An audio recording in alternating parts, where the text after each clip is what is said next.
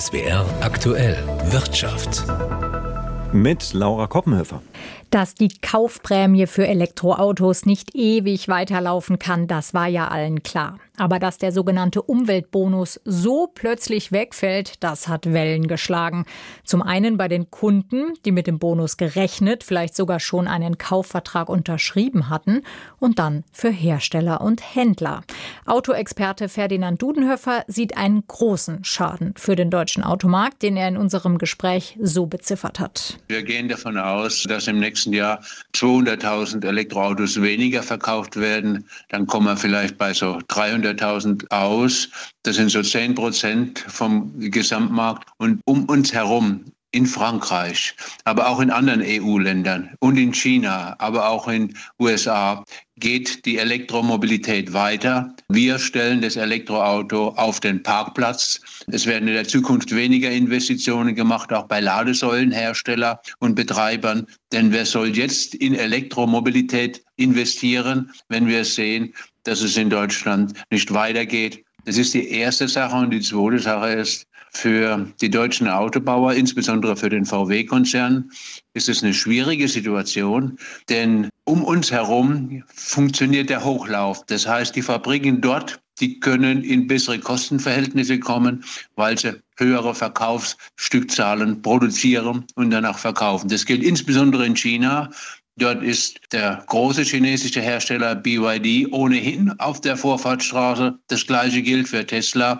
Und unsere Autobauer müssen länger in kleineren Stückzahlen bleiben, weil der Heimatmarkt, der wichtigste Markt, vernachlässigt wird mit der Entscheidung, dass ab heute keine Prämien mehr bezahlt werden. Sie haben jetzt die Konkurrenz aus China schon erwähnt. Könnte man es nicht auch so sehen, dass der deutsche Markt gar nicht so maßgeblich war und ist und dass dadurch der Effekt, wenn jetzt eine auf den deutschen Markt bezogene Entscheidung fällt, gar nicht so groß ist, weil die großen Verkaufszahlen sowieso ganz woanders passieren?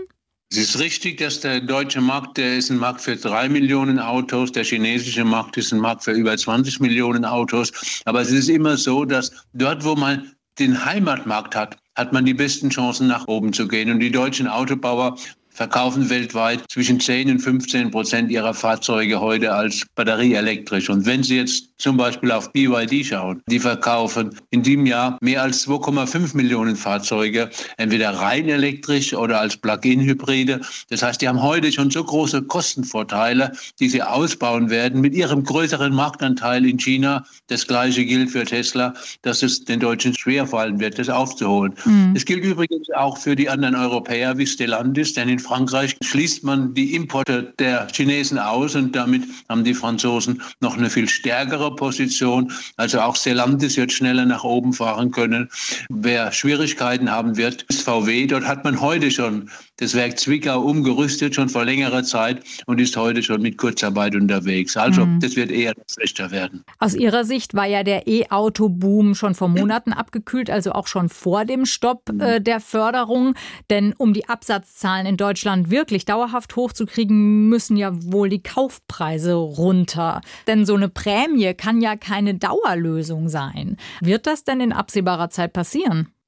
Die Kaufpreise sinken dann, äh, wenn die Produktionskosten nach unten gehen. Und da gibt es zwei Aspekte. Einmal, je mehr ich produziere, so wie Tesla, der bei zwei Millionen Elektroautos ist, der kann Preisreduktionen machen. Der zweite Grund ist die Batterie. Die Batterie ist noch teuer, macht bis zu 40 Prozent des Elektroautos aus. Und neue Batterien und mehr Batteriekapazitäten, die kommen nach dem Jahr 2025, 26, 27 in den Markt. Das heißt, dann hätten wir gute Chancen gehabt, so wie es ursprünglich geplant war, die Umweltprämie auslaufen zu lassen und dann flüssig in die Automobilhersteller Preissenkungen reingehen zu können, um dann das Elektroauto nach oben zu bewegen. Was wir jetzt machen ist, wir lassen das einfach fallen und schädigen damit unsere Automobilindustrie und schädigen aber auch unser Klima, denn wir werden mit dem Kongo oder Ghana konkurrieren können in der Zukunft bei der Elektromobilität sagt gewohnt deutlich Autoexperte Ferdinand Dudenhöfer.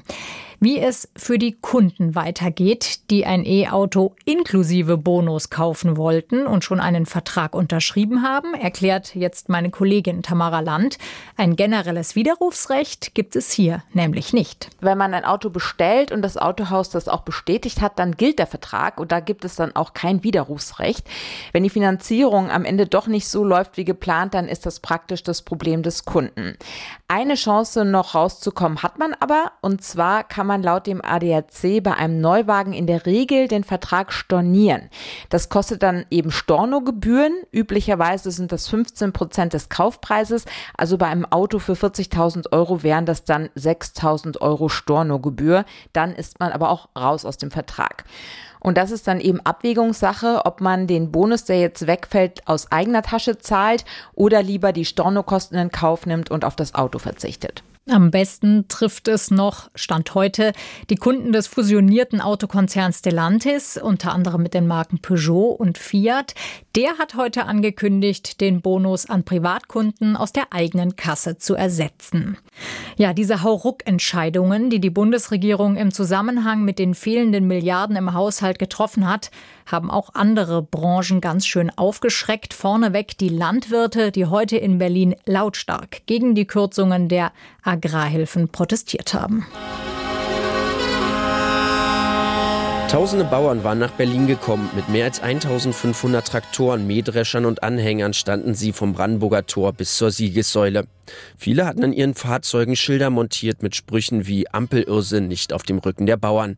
Die Landwirte zeigten ihre Wut auf die Bundesregierung, so auch Christian und Ines aus der Nähe von Rudolfstadt in Thüringen. Weil wir die Schnauze voll haben von der Politik. Weil irgendwann ist mal Schluss.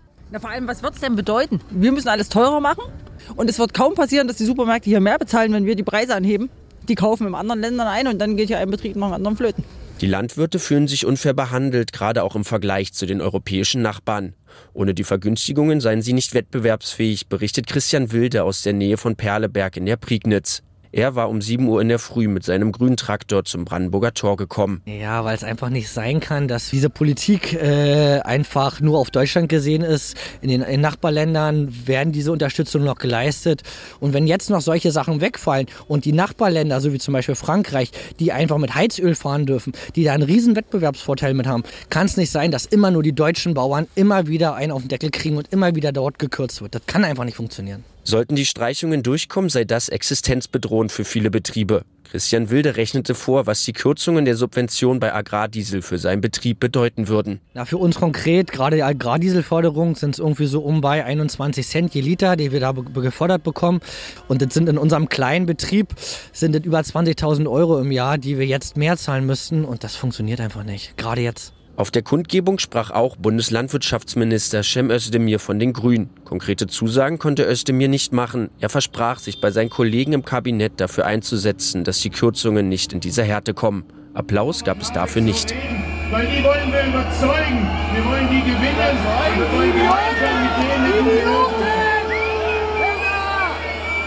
Pfiffen forderten viele Bäuerinnen und Bauern Neuwahlen. Für den Fall, dass die Kürzungen bleiben, kündigte der Präsident des Bauernverbandes Joachim Ruckwieg einen heißen Januar an. Es werde Proteste geben, wie es das Land noch nicht gesehen habe.